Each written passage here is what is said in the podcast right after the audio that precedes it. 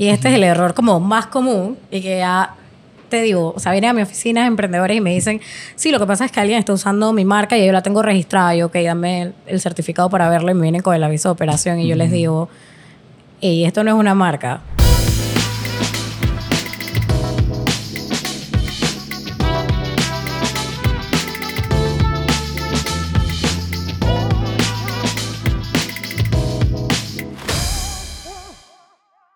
Bueno, nuevo episodio de los primeros del año 2023. Eh, espero que todos hayan pasado unas felices fiestas. Eh, estoy acá con una amiga de la casa de regreso en este nuevo formato. Antes habíamos estado hablando por videollamada. Es más, nos conocemos. Esta es la primera vez en persona. Sí, esta es la primera vez en persona, exacto. Ok, buenísimo. Bueno, ya sé más indicios de que salimos de la pandemia, por lo menos yo quiero creerlo así.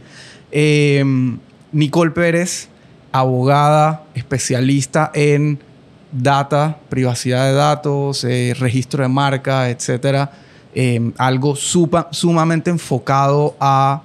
Eh, yo, yo pienso que cada vez más a los nuevos negocios, a los negocios digitales, porque obviamente datos siempre han existido, pero el hecho del de, marketing digital y todo lo que ha generado esta nueva era digital hace que haya mucha más información, que prácticamente hay información nuestra por todos lados.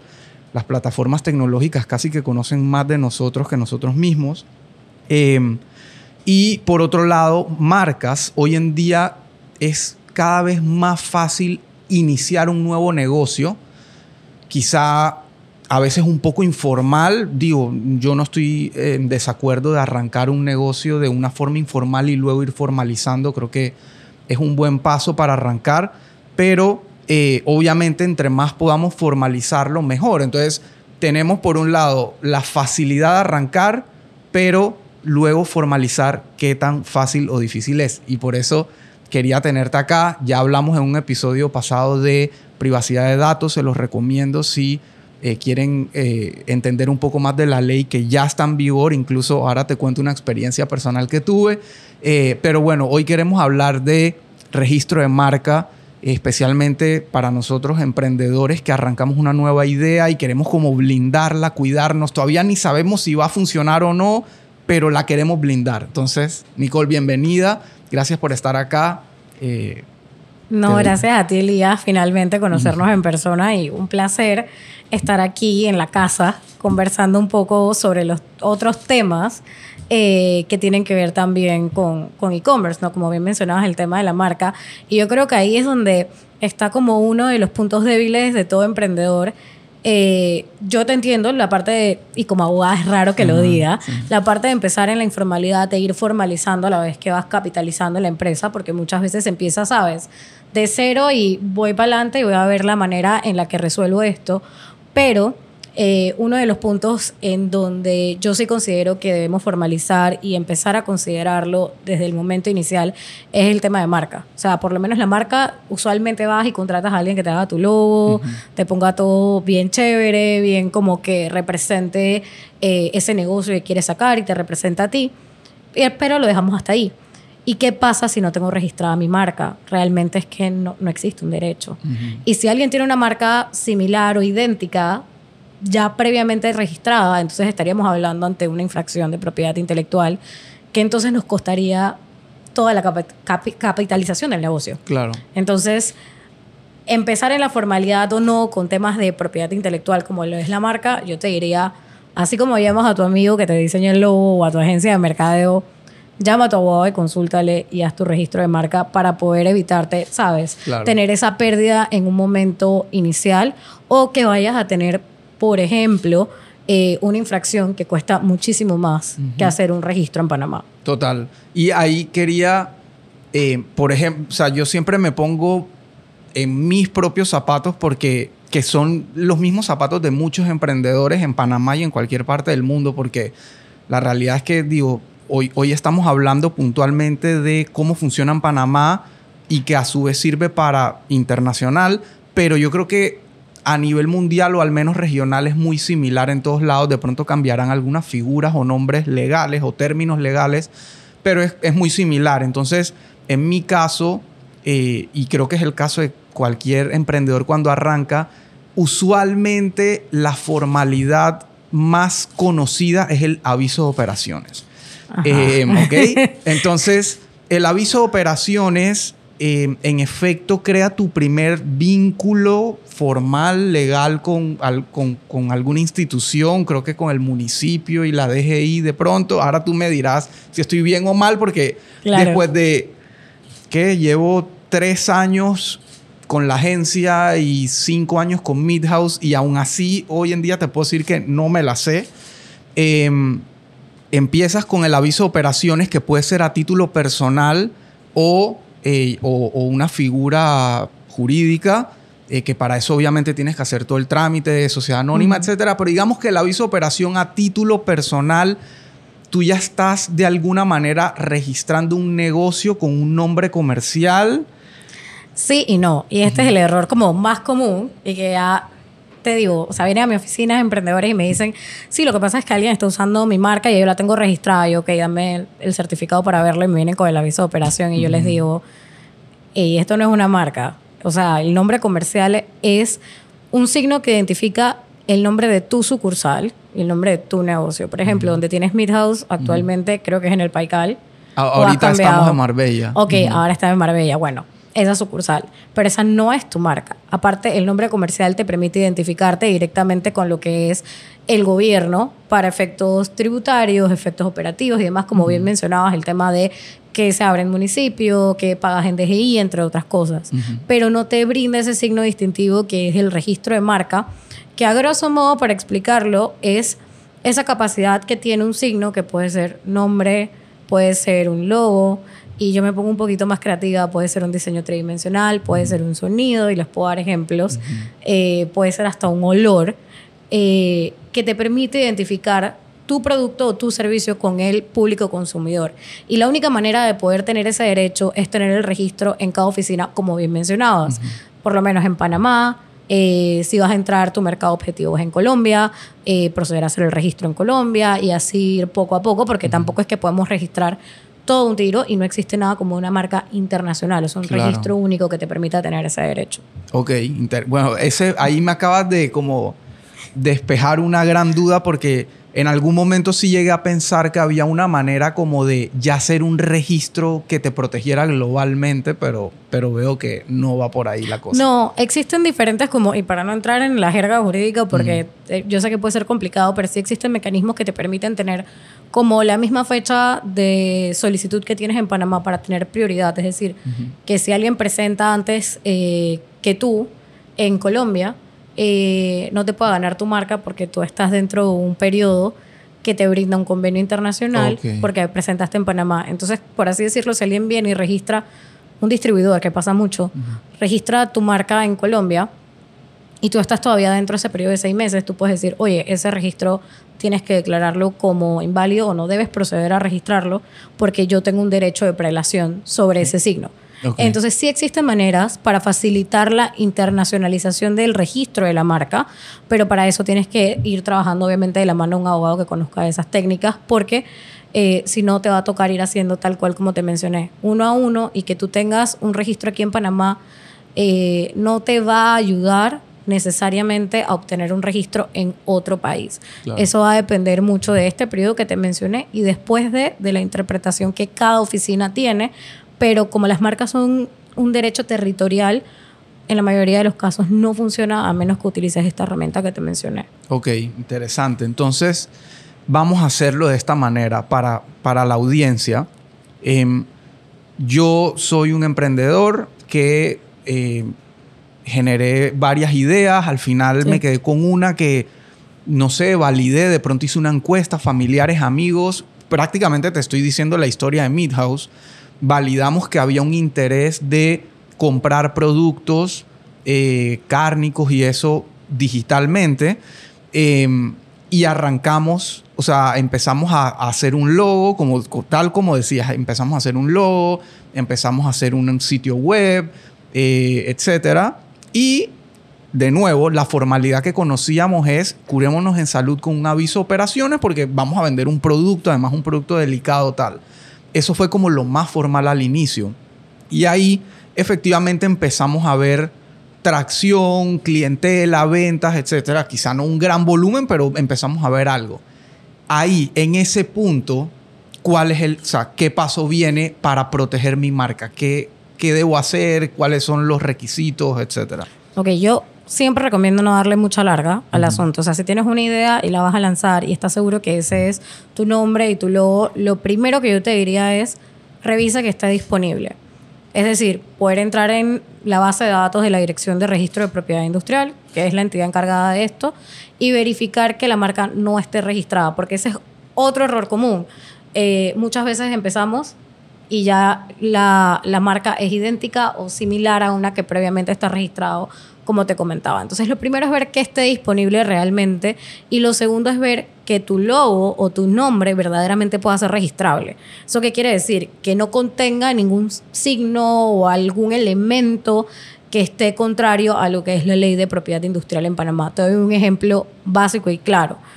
Utilizar eh, dentro del logo lo que son las molas, la pollera, entre otras, no se pueden registrar porque son derechos de una colectividad.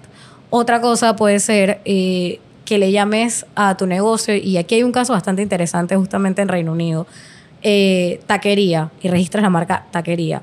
Aquí en Panamá te van a decir, oye, esa marca tú no la puedes registrar porque eso describe lo que tú estás haciendo. o sea, es una marca totalmente descriptiva y genérica para restaurantes. Obviamente, taquería es igual, restaurante donde se hacen tacos. Todos lo sabemos.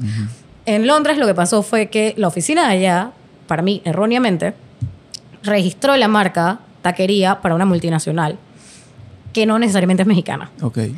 Y empezó a mandar cartas de cese y desistimiento a todos los que tenían en su nombre taquería.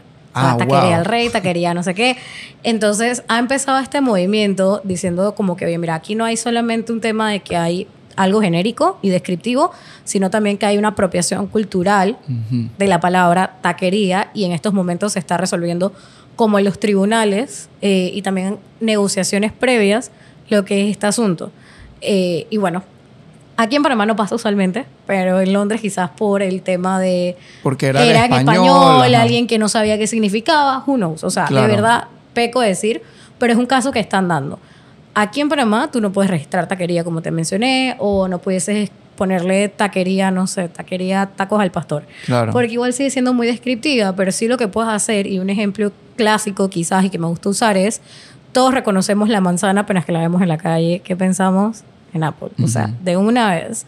Eh, pero él no, no, está registrada para productos para vender frutas y verduras, está registrada es para tecnología. Para tecnología. Entonces ahí no hay una asociación directamente con el producto o servicio.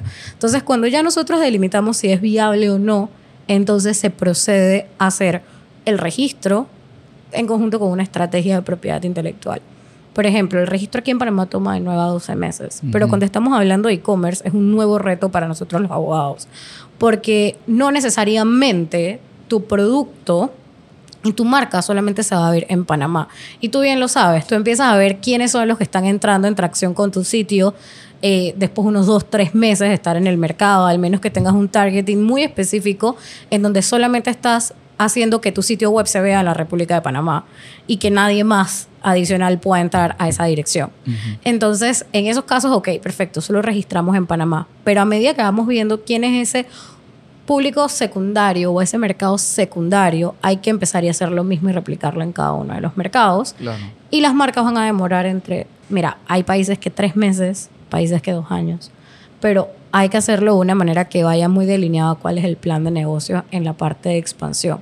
Una vez que la marca está lista, perfecto, tenemos un derecho por 10 años en donde podemos impedir que terceros, porque es un derecho negativo, utilicen la marca, pero también es un derecho positivo cuando la comercializamos. Es decir, cuando entramos a acuerdos con terceros, en donde les estamos permitiendo usar nuestras marcas, qué sé yo, eh, como distribuidores, eh, como licenciatarios, como franquiciantes, entre otras. Entonces, en ese caso ya estamos convirtiendo esa parte de impedir a también autorizar. Hay dos formas de explotarlas prácticamente. Claro, buenísimo. Sí, claro, o sea, me inventé un producto que alguien en otro país donde yo no estoy ni cercano de iniciar operaciones la quiere distribuir, entonces yo quiero autorizar ese uso.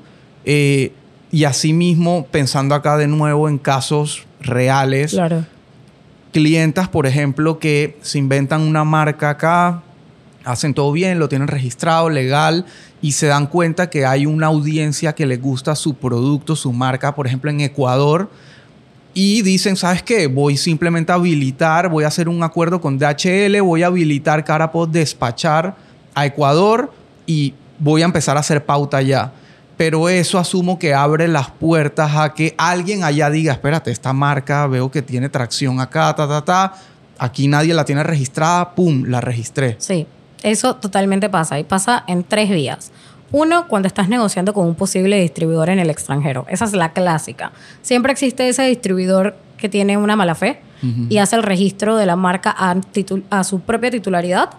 Eh, mientras que estás en las negociaciones, cuando no es así. Usualmente en los acuerdos de distribución lo que se hace es, yo te doy el permiso de que distribuyas mi marca y obviamente que la utilices para promocionarla, pero yo no te estoy dando el permiso para que sea tuya. Entonces tú, eres el que tiene que hacer el registro a tu propio nombre pero pasa mucho el tema de la mala fe. La segunda es que entres y que ya la marca esté registrada, ya sea por un tema de buena fe, alguien que no conocía tu marca y porque pasa y pasa mucho, eh, y la registró para los mismos productos como alguien que lo haya hecho de mala fe y que pasa mucho en países, por ejemplo, de la comunidad andina, en donde marcas que ya tienen cierto renombre cuando intentan entrar, resulta ser que ya están registradas y entonces aquí llega un momento de extorsión en donde la persona que lo registró te dice, ok, tú quieres la marca, eh, me tienes que dar 100 mil dólares por la marca, porque yo no voy a, abandonar mi registro ni lo voy a cancelar.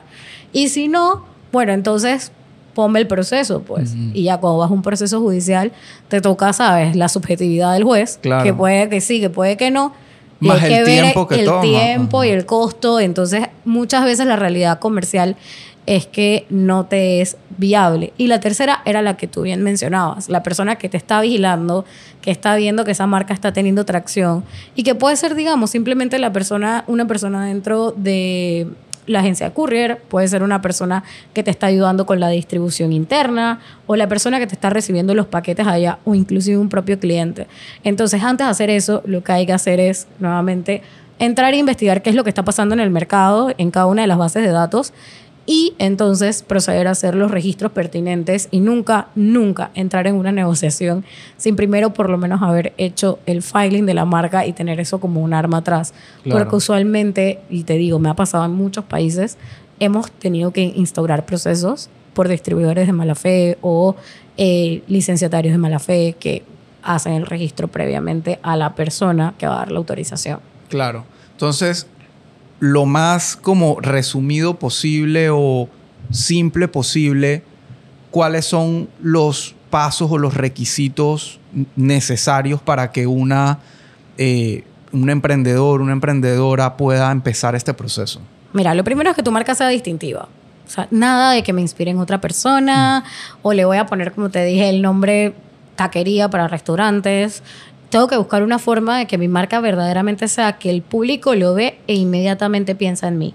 Si yo estoy utilizando como ejemplos, digamos, marcas de otros, ahí estamos causando una dilución de nuestras marcas. Eso es lo primero que hay que hacer, ser lo más original posible. Lo segundo, como te dije, es verificar en las bases de datos y verificar con respecto a cada una de las normas si la marca se puede registrar o no y entonces empezar el proceso de registro. ¿Cómo lo hago yo? Como te digo, vamos trabajando de la mano con el emprendedor. Si tú me dices, solamente voy a empezar en Panamá, vamos con Panamá. Dentro de seis meses revaluamos.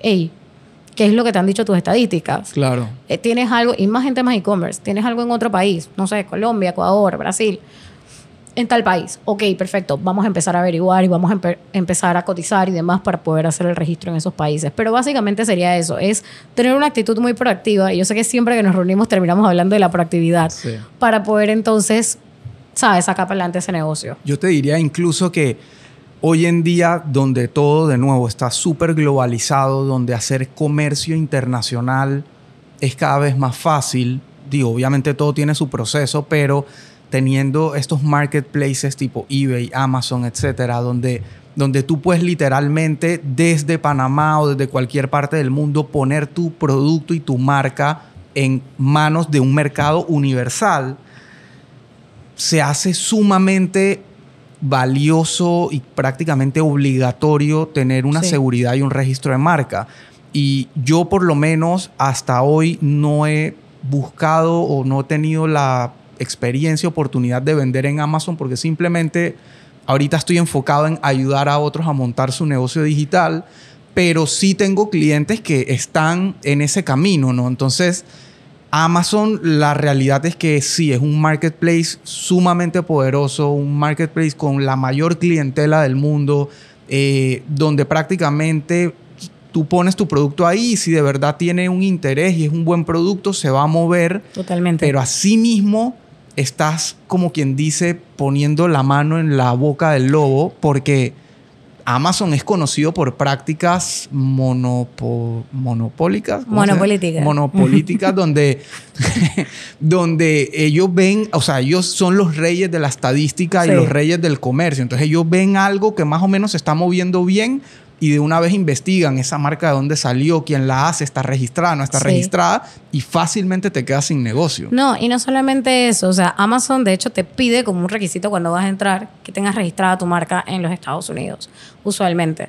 Entonces ahí entra como que también Estados Unidos tiene un sistema de marcas súper complejo porque hay que comprobar uso en el comercio interestatal, entre otras cosas. O sea, no es un registro de marca como aquí en Panamá que es sumamente fácil es un registro de marca que verdaderamente requiere que alguien que conozca cómo es el proceso te acompañe, eh, porque verdaderamente por no presentar algo a tiempo o no hacer el uso como ellos desean, prácticamente pierdes lo que es el proceso de registro. Eso como primero. Amazon también tiene una plataforma donde tú puedes inscribir tu marca y tus productos para que si hay falsificaciones, ellos proactivamente están bajándolas, porque precisamente como tú mencionabas al inicio, ahora con tanto e-commerce y con la facilidad de ese comercio internacional, hubieron muchos cambios legales en los que son, digamos, países un poquito más avanzados que nosotros, Unión Europea, Estados Unidos, en donde se estableció como esto del secondary liability o el que es como secundariamente responsable ante infracciones de propiedad industrial. Entonces, se les pide a ellos que tengan esto que se llama notice and takedown, que es lo que tiene Instagram, que todo el mundo como que denuncia de propiedad intelectual y baja la, la, cuestión, ellos lo hacen de una manera proactiva, o sea, ellos tienen equipos de abogados que están verificando esos claims todo el día.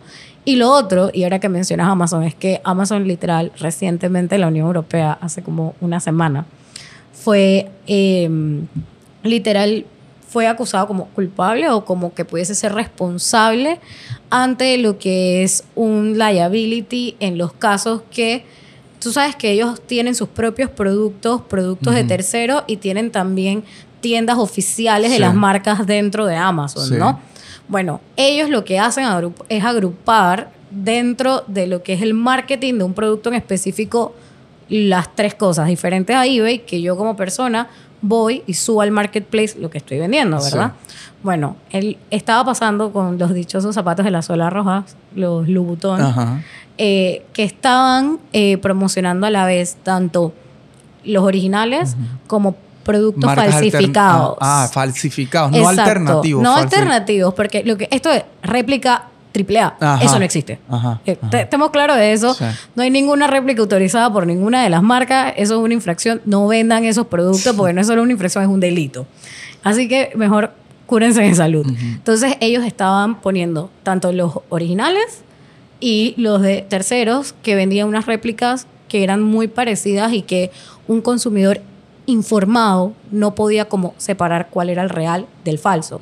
Y lo que dijeron en el Tribunal de la Unión Europea es, y sabes que Amazon, está bien, tú no lo hiciste, tú no fuiste el que el colgaste, pero tú eres responsable, porque tú al final estás confundiendo al consumidor entre lo real y lo falso. Y fue hace como una semana. Y eso se puede replicar, digamos, si tú tienes un marketplace propio que tú creaste y estás teniendo productos falsificados dentro de y como es e-commerce nuevamente. Muchas veces me dicen que sí, pero es e-commerce porque estás pensando allá. Si solamente es aquí en Panamá, yo, sí, pero ¿qué pasa si tu e-commerce e escala? Si tu e-commerce escala, tú puedes llegar a tener un caso tipo Amazon en donde tú eres responsable y aquí en Panamá también serías responsable por estar vendiendo un producto falsificado y esto termina y delitos, demandas civiles, o sea, son temas bien gruesos detrás. Entonces, Por eso el tema no solamente registrar la marca, sino también hey, verifica qué es lo que estás vendiendo y nada de réplica triple A ni nada por el estilo. Sé real, sé honesto. Claro. Vende lo que es. Y sí, 100%. Y digo, si nos vamos a ejemplos acá también locales que nos pasó, nosotros registramos la marca Midhouse, que efectivamente fue un proceso larguísimo y ahora, ahora podemos entrar ahí un poquito, pero registramos la marca eh, y creo que el año pasado, casualmente, nos empezó gente a escribir de que ustedes están abriendo en Chiriquí.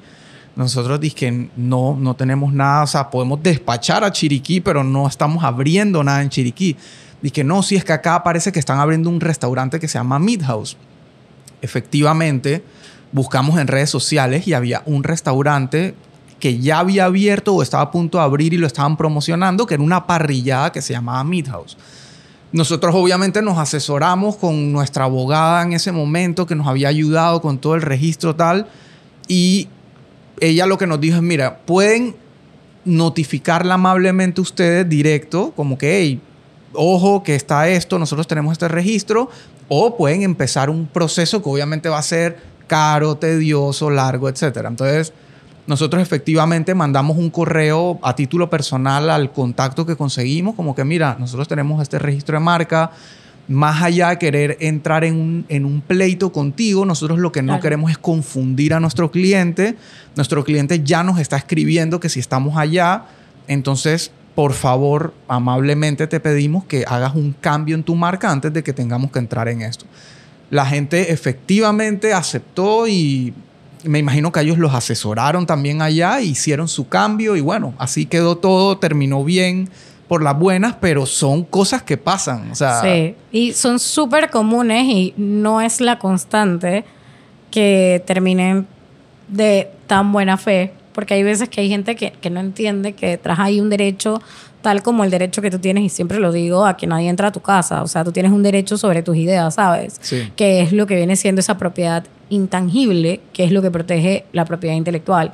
Eh, digo, ustedes se lo acercaron muy amablemente, pero existen otras formas que no tiene que ser necesariamente irte a un contexto judicial, porque puedes, por ejemplo, eh, enviar cartas de cese y desistimiento, que es un acercamiento donde te estoy diciendo, man, estás haciendo esto, y si sigues haciendo esto, voy a proceder de esta manera y ya lo mando a un abogado que te funciona como prueba en un proceso judicial, que no es necesario, ¿eh? porque verdaderamente cuando estas cosas pasan tú te puedes ir con todo directamente sin avisarle a nadie. O sea, esto es simplemente como para agilizar y ver en caso tal que no sea, eh, no llegar a ese punto, pero por lo menos yo te puedo decir, yo sí he tenido que llegar a ese punto en muchas ocasiones, inclusive después de haber enviado cartas de cese y desistimiento. Es como que, ok, mira, lo que estás haciendo es contrario a la ley y lamento ponerte en esto de subir y bajar de escalera, pero te, di la oportunidad, te di la oportunidad al inicio, ¿no? Así que, y para poder hacer eso hay que tener la marca registrada, porque si no tienes la marca registrada tú no puedes hacer ningún claim y la otra persona te gana el mandado, porque esto es un sistema, el primero que registra es el que obtiene el derecho. Claro. Tú puedes disputarlo diciendo que tuviste un uso previo, pero esto es a nivel judicial. O Ese sea, es un buen punto. Que, quería llegar ahí. Si yo, por ejemplo, registré mi aviso de operaciones No. Midhouse Ajá. y luego, no sé, uno o dos años después, que pronto tengo algo de flujo y tal, empiezo mi registro de marca o para atrás. Yo teniendo mi aviso de operación que se llama Midhouse, mi nombre comercial Midhouse, ¿puede igual alguien registrar una marca que se llame Midhouse? ¿O eso es parte de los fundamentos? Es disputable, de hecho, porque en teoría lo que dice la ley es que eh, no sea similar o idéntica al grado de confusión a una marca de servicios, productos o nombre comercial previamente registrado o usado. Pero lo que pasa ahí es que tú puedes registrar el nombre comercial bajo una clase en la DIGERPI. Entonces, si está registrado en la DIGERPI el nombre comercial que ya tienes en el aviso de operación, perfecto. O sea, cuando están haciendo el examen de marca, eh, el examinador probablemente va a rechazar una solicitud que tenga un grado de confusión. Claro. Pero si no lo registraste y solamente abriste el aviso de operación, muy probablemente la marca vaya a pasar. Y si tú no estás vigilando lo que son las solicitudes de marca, se te pasa el, el término para oponerte a ese registro, muy probablemente la marca va a ser otorgada y te va a tocar empezar un proceso de nulidad o un proceso de cancelación, dependiendo de cuál tenga mayor viabilidad, que son procesos judiciales que ey, no, no bajan de dos, tres años en resolverse. Entonces, si estamos, estamos empezando, no queremos llegar a eso, pues, y tampoco quiero pagarle a un abogado, y es la realidad, yo soy abogada, eh, o sea, pero tú no le quieres pagar a un abogado lo que cuesta un proceso judicial cuando no te hubieses gastado ni la cuarta parte en un registro Claro. en un tiempo oportuno. Entonces, es preferible hacerlo de la otra manera. Y abriste un punto que yo sé que el que esté viendo hasta ahora el episodio ya se debe estar preguntando como, ok, ya sé que es un proceso necesario, ya sé que toma tiempo, pero ¿cuánto cuesta? O sea, y obviamente sé que hay un tema de honorarios, ¿no? Si quieres no podemos, no tenemos que entrar ahí, aunque sé que los abog- abogados normalmente tienen como unos estándares. Sí. Eh, si quieres entrar ahí podemos, pero en términos de gastos, ¿cuánto cuesta registrar una marca? Ok, vamos a empezar por- como por Trademark 101 Basics. Ujú. Las marcas se, re- se registran en una clasificación internacional que tiene todos los productos eh, y servicios del comercio internacional. Literal, hoy en día estamos viendo hasta productos de metaverso dentro de esas clasificaciones. Em, y es una clasificación que se llama la clasificación internacional de NISA, va desde la clase 1 a la 45. Panamá es el único país que tiene una clase 0, que es para los nombres comerciales. Eh, Ok. es bien interesante. Eh, entonces todo va a depender de qué cantidad de clases se te vaya a aplicar. Pero ponte, clase 25 es ropa Ujú. Y clase 35 es venta. Entonces si tú estás teniendo un marketplace eh, de ropa, donde tú estás vendiendo tu propia ropa eh, y aparte tienes el marketplace, yo te diría haz el registro en clase 25 y clase 35, porque ahí están tus dos, tu producto y tu servicio. Pero hay personas que solamente necesitan una clase, entonces todo va a depender de lo que va a ser el negocio per se. La primera clase cuesta 140,50 a nivel de tasa gubernamental y la siguiente 112. Estamos cada- hablando de dólares. por de si dólares, acaso. sí, por si acaso. Y cada, cada clase adicional va a costar 112. Ahora bien, hagamos suma, resta y multiplicación. Esto es un derecho que dura 10 años. Si solamente te aplica una clase, divide 140 con 50 con 10. Claro, No está- estás pagando, ¿qué? 10 dólares, algo así por año. O sea, más o menos. sí. Entonces, ¿vale o no vale la pena para la cantidad de riesgos que puede tener tu negocio y la cantidad de oportunidades que puedes tener? El tema es que, claro, te toca pagarlo upfront. No es como que estás pagando todos los años los 10 y pico Claro. en, la, en la dirección. Lo pagas una vez. Pero haciendo las cuentas, para el Sí. término que tienes, es como que, hey, dale. Es casi como comprar el punto .com de tu Exactamente, tal cual, tal cual. Y de hecho, lo que es la ley de marca te prohíbe registrar una marca que sea previamente un nombre de dominio registrado, idéntico o similar al grado de confusión. Y existen, eh, por así decirlo, procesos a nivel internacional en donde tú puedes disputar un nombre de dominio que hayan registrado con tu marca o similar a tu marca aquí en Panamá, por ejemplo. Entonces, tener la marca sí te brinda oportunidades y te brinda también como ese blindaje para aquellos competidores de, mala fe. En el tema de los abogados, y te voy a hablar claro, todo depende del abogado que te haga la marca, eh, sí es obligatorio que te haga la marca un abogado, o sea, es uno de los requisitos. La, la presentación es mediante un abogado. Pero el mínimo que nos exige el Colegio Nacional de Abogados, pues como bien dijiste, nosotros tenemos un tarifario. Sí. Y si pagam- cobramos menos, eh, nos pueden investigar por faltas a la ética. Eh, es de 500 dólares. Ok. O sea, es 500 dólares eh, por la primera clase, 1000 dólares una aplicación multiclase. Ok. Entonces eso ya va a variar mucho del abogado que te lo haga, eh, de cuántas clases estés registrando. O sea, como te digo, al final ya va a depender de con quién estás. ¿Cuál es mi recomendación? En Panamá hay excelentes abogados en propiedad intelectual, me incluyo e incluyo a todos mis colegas. Si vas a buscar a alguien que te lo va a hacer, busca a alguien que esté especializado en propiedad intelectual. No te vayas con alguien que te diga, sí, sí, eso es un mero registro, yo te lo hago, pero no es alguien especializado, o sea, es alguien que hace de todo. No es alguien que te va a asesorar. Exactamente, que va a verificar todo lo que te acabo de decir. Es como que, hey, tú no vas porque tienes un problema del corazón, estás sufriendo un infarto y tú vas a que te vea el ortopeda. Claro. O sea, no, tú vas, hey, estoy teniendo un infarto, necesito ver a mi cardiólogo ya y que me metan al salón de operaciones. Bueno, Claro. igualmente pasa con los abogados. Ve de donde el abogado que sepa en cada uno de los casos. O sea, O sea, hasta aquí estamos hablando, no sé si se escapó algo, pero ciento y... ¿Qué por clase? 140 con 50 la primera, 140. 112 cada clase que adicional. digamos que aplica una 140 más 500, digamos Ajá. que te cobraran el estándar, son 640 dólares. Ya, esos son los... Sí, aproximadamente. Y el tiempo. El tiempo es aproximadamente 9 a 12 meses, porque la marca pasa por un proceso, y esto me gusta explicarlo porque piensan que es como que, ah, la entidad no es lo suficientemente funcional, y no es así, o sea, la marca tiene un periodo por ley. O sea, tú la presentas y dentro de los primeros tres meses se le va a asignar un examinador, luego durante los siguientes seis meses, el ex- eh, tres meses, que ya estaríamos ante seis meses, el examinador va a estar revisando todo lo que yo te acabo de mencionar que probablemente tu abogado te vaya a decir de que mira, estas son las debilidades y estas son las fortalezas de tu, de tu marca eh, y este es el porcentaje de éxito que puede tener la marca porque todo eso pasa dentro de la asesoría con un abogado en IP.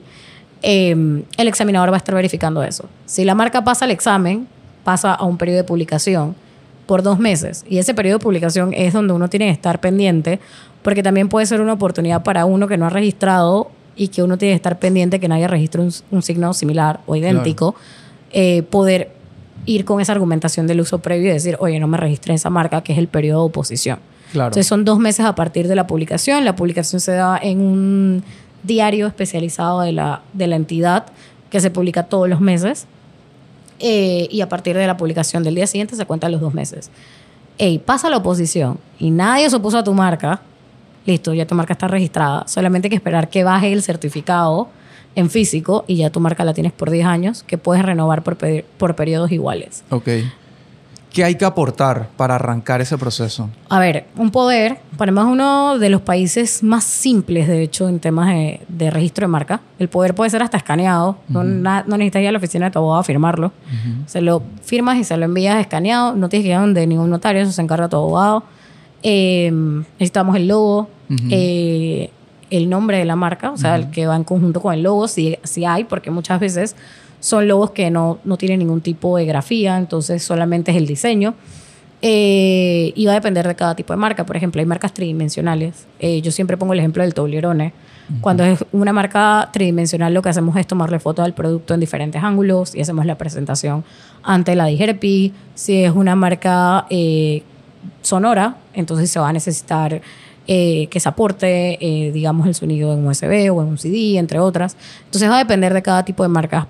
Pero de ahí en adelante ya no necesitas más nada. O sea, todo lo demás se encarga tu abogado. O sea, solamente tienes que enviar y el abogado te va a decir qué clases y todo lo demás. Mira, te voy a ser bien honesto. Yo, yo arranqué el episodio con una idea mucho más complicada, a pesar de que, de nuevo, nosotros registramos la marca. El proceso, obviamente, lo hizo mi socio Jorge, que es el que siempre ha estado como a la cabeza del negocio en la parte administrativa. Y yo, honestamente, no recordaba qué se había necesitado, ni qué tan difícil había sido, ni nada creo que es sumamente clave, necesario, importante para cualquier emprendedor que arranca una marca, que está viendo tracción en su negocio, considerar registrarla. eh, y, y se lo voy a poner de otra manera. Estamos hablando de que están protegiendo su idea, su, su propiedad intelectual, como bien dices. Están protegiendo el dominio que compraron, porque ya invirtieron ese dominio obviamente apunta a un sitio web probablemente al que ya le metieron branding, contenido, textos, etcétera, que mencionan la marca.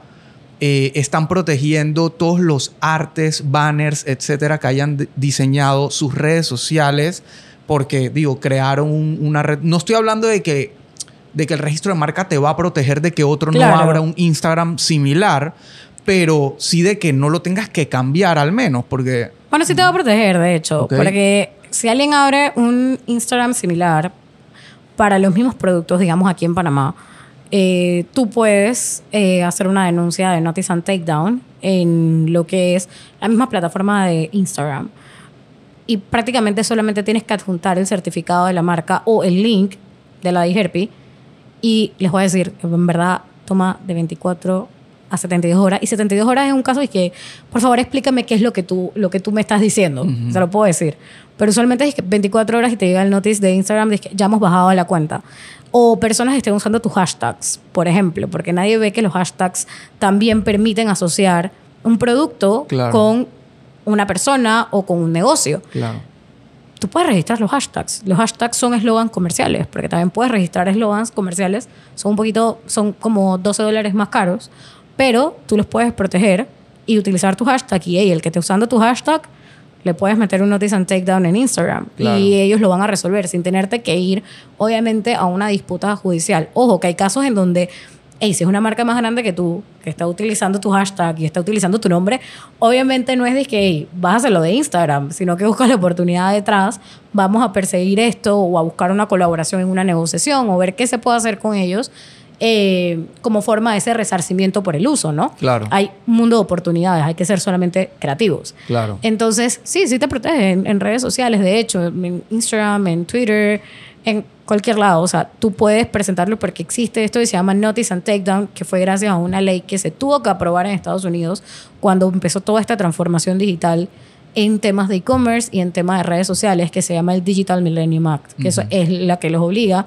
Y en Reino, en Reino Unido, ya estoy traumada, en eh, lo que es la Unión Europea existe lo que es eh, la directiva de la sociedad de la información o InfoSoc Directive, que es como la que tiene también todos estos métodos. Entonces, estas empresas que son de afuera ya tienen todo esto preparado porque están obligados y si no lo han hecho, y no lo hacen, entonces son responsables en un juicio. Entonces tú ahí te puedes curar en salud de verdad, de una manera fácil. Súper interesante y desconocida definitivamente. Eh, ¿A, qué nivel de profundidad llegaba la protección? Pero súper cool. Em, antes de cerrar, quería hacerte otra consulta que va por la misma línea, pero es algo que es muy, o sea, es una tendencia de hace mucho tiempo, pero ahora en digital aún más y es la gente que da servicios de coaching, consultoría, que vende infoproductos en su nombre. O sea, yo me llamo Elías Manopla, hice una página web Elías Manopla,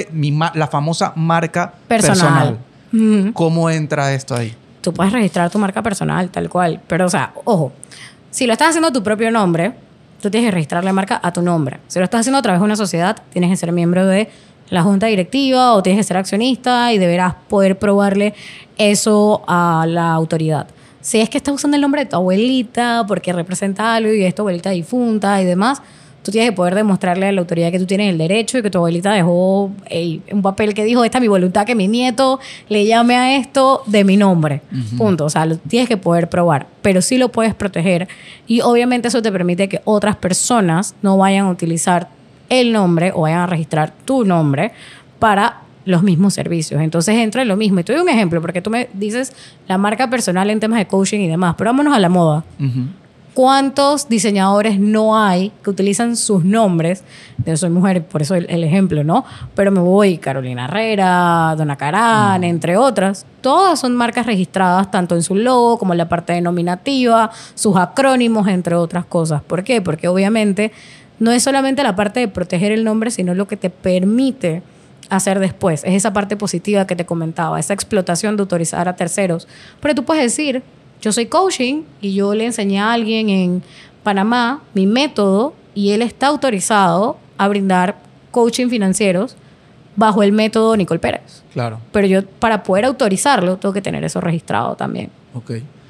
Súper interesante y yo quedo aquí con tarea y vamos a hablar después de que salgamos de cámara y la gente que, que, esté viendo el episodio y tenga interés en saber más de esto, en cotizar contigo, en ver la posibilidad de registrar sus marcas, vamos a dejar la información en, en, la descripción del episodio. Igual te pueden buscar en redes sociales. Sí, nos pueden buscar para la línea de emprendedores en Ilitia by CLD y a mí me pueden buscar como arroba Nicole Vianet, pero igual tú lo compartes para que ahí lo tengan y puedan ver la información que estamos siempre compartiendo y hablando de privacy, estamos hablando de temas de registro de marca casi todos los días y puedan ver que existe un mundo de oportunidades detrás de lo que están creando, porque la verdad sí las hay. Miren, al final no, no tienen que irse a los casos de grandes marcas ni nada. Estamos hablando de proteger su esfuerzo, su tiempo, su dedicación. No importa si hoy venden 100, 500, 1000 o un millón de dólares, es proteger eso en lo que tanto tiempo han invertido, en lo que tanto esfuerzo, recursos, etcétera, redes sociales, dominio, sitio web, eh, anuncios, qué sé yo, eh, protegerlo, resguardarlo. Si el día de mañana alguien les ofrece que quiere comprar su negocio, ustedes tienen un asset adicional que es la marca. Totalmente. Eh, nosotros más o menos estamos pasando por algo así en este momento y, y estoy por eso como lo tengo tan presente y me siento tan tranquilo de haber dado ese paso. Eh, así que nada, yo, yo creo que, eh, como decimos, es un no-brainer, o sea, no hay mucho que pensar eh, vale la pena, ya vimos el tema precio, obviamente a nadie le sobran así 600 y pico dólares, pero como bien dices, si lo ves a 10 años, si de verdad tienes fe en tu marca, en tu producto, en tu servicio, en lo que estás haciendo, es algo que vale 100% la pena. Totalmente, y para cerrar, ojo, que seas una marca chica no significa que te puedan pasar o que no te sean viables los casos que le han pasado a marcas grandes, como decías. Ey, hay casos de marcas grandes que se han replicado en marcas chicas, en donde las marcas chicas se han visto sustancialmente beneficiadas solamente por haber hecho un registro a tiempo. Y lo puedo decir con toda propiedad porque yo he estado detrás de eso. Claro. Así que verdaderamente no le tengan miedo y véanlo como un mundo de oportunidad, no solamente interna de qué es lo que ustedes van a explotar, sino también de defenderse y de encontrar oportunidades comerciales en los problemas por, por así decirlo. Pero si no tenemos la marca registrada, no podemos hacer nada. Totalmente. Me, acabé de acordar de un, algo que, que experimenté y es una de estas plataformas creo que gringa, de estas de, que usan inteligencia artificial para eh, desarrollar copy, es específicamente para copy. O sea, básicamente tú le das una idea y de, en base a esa idea él te genera eh, ideas de textos para redes sociales, para anuncios, para email. Chat GPT ahorita y demás. E, estos manes vienen de antes y digamos no están, no estaban o en ese momento al nivel de Chat GPT, pero tenían como ese nicho y yo me lo topé, lo empecé a usar y se llamaba Jarvis. Para los que son fans de Marvel y todo este tema, Jarvis se llama la computadora de Iron Man, la que le hace todo y con la que él habla. Entonces, bueno, la vaina se llamaba Jarvis, el icono era como un robotcito y entonces esa era la plataforma. Una plataforma constituida donde tú pagas una membresía, o sea, yo pagaba, no sé, 25 dólares al mes por usarla. Un buen día, la plataforma no desapareció. un buen día, el icono ya no era ese icono, el nombre ahora era Jasper. O sea, en medio de su éxito como plataforma, les cayó la tabla, me imagino, de, de Disney, yo no sé de quién, de, hey, Jarvis es una marca mía de mis películas, tal, tal, tal. Y bueno, y el rebranding cuesta. Esa es la parte más triste. A eso quería llegar. Y eso pasa, ey, súper seguido y más por la parte no de la marca idéntica, pues en este caso era una marca idéntica y estoy segura que estaba mega súper registrada cuando lo dijiste, sino en la parte esa de que, ay, es que mi marca no es similar, no se parece en nada a esa que tú me estás diciendo. Y yo haga viendo la marca dije, hey, sí es similar en, el grado de fonética, en la parte gráfica, en la parte de lo que significa detrás la marca.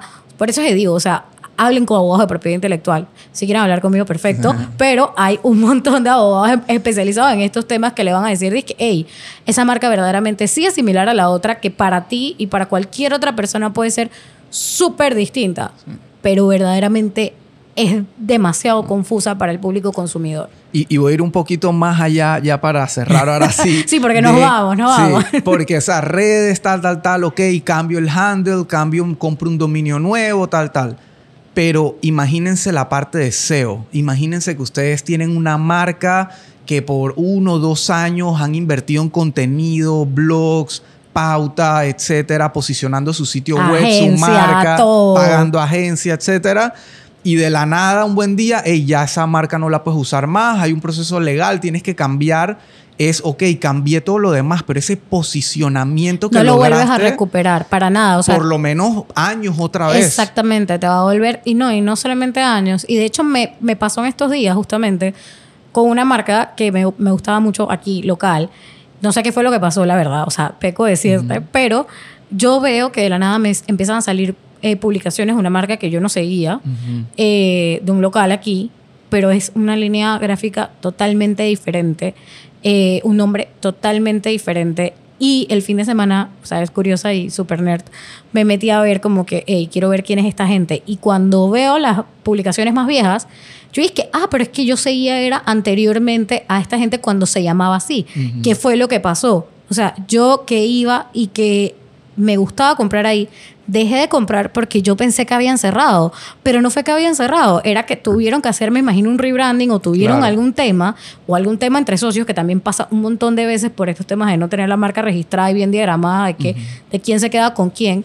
Tuvieron que hacerlo Y por lo menos yo, que era una consumidora de siempre, como bien sabes, yo estuve un año afuera, regresé y no les consumí más porque pensé que habían cerrado. Inclusive pasaba por el lugar y como veía que era algo totalmente diferente, y dije, ah, esto ya no es la misma gente y resulta ser que sí es la misma gente. y me pasó como consumidor. Ahí está, pérdida de clientes incluso, súper buen ejemplo. Es más, tú pudiste haberle dado un follow automáticamente, porque yo veo algo que yo no seguía y... Ah, sí, pero bueno, hay Pinner, yo quería indagar qué era lo que había pasado detrás, ¿sabes? Entonces, bueno, encontrar la respuesta, no sé la respuesta específica de cuál habrá sido el pleito, pero o sea, hubo un rebranding y, fue notorio. Y ya, a mí por lo menos, que yo lo recomendaba y demás, yo no le estaba recomendando a nadie porque yo pensaba que habían cerrado. Y así le puede pasar a una marca simplemente por no haber hecho un registro a tiempo y te cuesta muchísimo más porque todo lo que tú mencionaste y ven acá, cuánto tú estás invirtiendo en mercadeo. O sea, una inversión en mercadeo en un año no te va a bajar de unos por lo menos 7 mil dólares en adelante. O sea, imagínate, 7 mil versus unos 600, 700 dólares, que es una inversión a 10 años. Ey, tómatela en serio. Gente, si creen en su marca, regístrenla. Exactamente. Así es. Mil gracias por estar acá una vez más. Eh, sé que tenemos más temas para seguir hablando, así que habrán otras ocasiones. Cuando quieras. Eh, y, ah, bueno, me quedé con lo que iba a contar, que tuve la experiencia de, privacidad de datos. cuéntalo, pero cuéntalo. empecé a recibir llamadas. No empecé, ya venía de hace tiempo recibiendo llamadas, llamadas de una fundación pidiéndome donaciones a quien A ti también te pasó. Bueno, escucha esto. A quien nunca le había dado mis datos, es más, nunca les había donado, pero me llamaban y no te estoy hablando de una llamada, te estoy hablando de que no les contestas y te llaman dos, tres, cuatro, cinco veces. Ese día me agarraron de malas y me acordé del Antai, me acordé de haber grabado el episodio el podcast de nuevo para ver qué les voy a decir. Así me metí a la página del Antai, busqué cuál era el proceso tal, llamé, me atendieron por teléfono, no voy a decir que súper profesional, pero me dijeron, mira, eh, mándame toda la información del caso así, así, a este correo.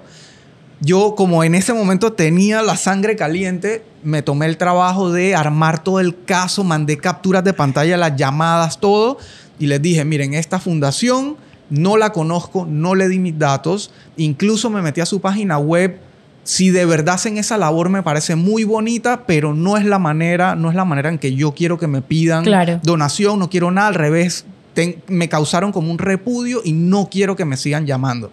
Les mandé todo, se demoró su tiempo, pero hace como, yo creo que me olvidé de eso y todo, pero hace como dos o tres semanas me llegó una resolución formal de que mi caso lo habían, eh, no sé, procesado y que estaban en una investigación formal de anunciarle a esta gente que no podía contactar más. Sí, y no es solamente que le van a decir, hey, no puedes hacer eso y no puedes contactar a, Elías, sino que los van a multar. O sea, lo que está haciendo la ANTAI, últimamente, yo considero que la ANTAI está multando alto, porque todas las multas que han estado saliendo eh, quizás hasta por primeras ocasiones han sido tres mil y tanto, tres mil y tanto, tres mil y tanto. Y ojo, que esto es acumulativo. No es como que, ah, te multo una vez al año por tres mil dólares. No, o sea, por cada Elías que haya quejándose, son tres mil y tres mil y tres mil y tres mil y ahí te vas. O sea, no hay un tope.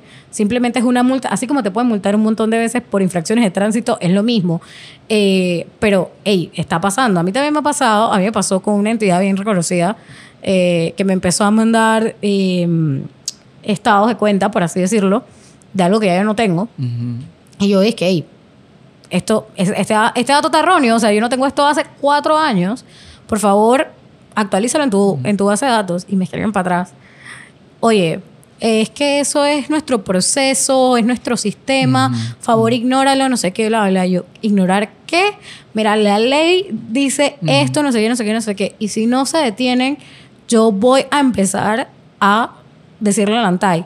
Te juro que eso pasó yo acababa de llegar, eso fue en septiembre. Hasta la fecha yo no he vuelto a recibir un estado de cuenta que es, que, es mensual, eh, porque me imagino que alguien se sentó y hizo su trabajo de actualizarlo. Así que la ley sí está funcionando. Eh, de hecho, la otra semana es el Día Internacional de la Privacidad y ahí vamos a estar haciendo un par de cosas bien interesantes sobre lo que ha sido la aplicación de la ley aquí en Panamá y qué es lo que ha estado pasando. Eh, pero sí está funcionando. Así que si alguien está usando sus datos o algo por el estilo, váyanse a los dos capítulos que tenemos en el sí. podcast, uno de la ley y otro del reglamento, No, y, va- accionen sus derechos. Vamos a refrescarlo ahora que ya está en funcionamiento Totalmente. y seguro tienes casos y cosas reales que han sucedido, así que porque en ese entonces me acuerdo que no se había reglamentado, luego se reglamentó, pero no Pero había no- entrado en vigor. exacto. no entonces- teníamos ejemplos Sí. ya disque como qué es lo que está pasando, pero hey, aquí está multando a todo el mundo. Prueba de esto es que el ANTAI inclusive ha empezado a abrir investigaciones eh, a um, entidades gubernamentales, como fue el caso de la venta de datos de eh, jubilados de la Caja del Seguro Social. O sea, esto actualmente está siendo investigado y muy probablemente no solamente van a multar a quien está vendiendo la base de datos dentro de la caja, sino que también tomemos en consideración que es un funcionario de una entidad pública. O sea que muy posiblemente como es un funcionario y el responsable por el funcionario es la entidad, la entidad también pueda ser multada. Claro. Entonces estamos esperando para ver esa aplicación también en el sector público, cómo se va a dar, porque en el sector privado han sido muy tajantes, han sido muy... Estás infringiendo la ley, coge tu multa. Y recordemos que no es solamente el tema de la multa, sino que esto también puede implicar temas de cierres de negocios, entre otras cosas, por el tema ya de infracciones sustancialmente muchísimo más graves. Así que sí pueden hacer las Hay denuncias para como. Elías y los invito a que la hagan, que el ANTAI sí está trabajando para serles muy honestos. Nick, muchas gracias ahora sí. Eh, hablamos pronto, vamos a refrescar esto. Claro que sí, no, gracias a ti, Elías. Bienvenida siempre. Muchísimas gracias y bueno, espero que a todos les guste el podcast el día de Seguro hoy. que sí. Hasta la Hasta próxima. luego.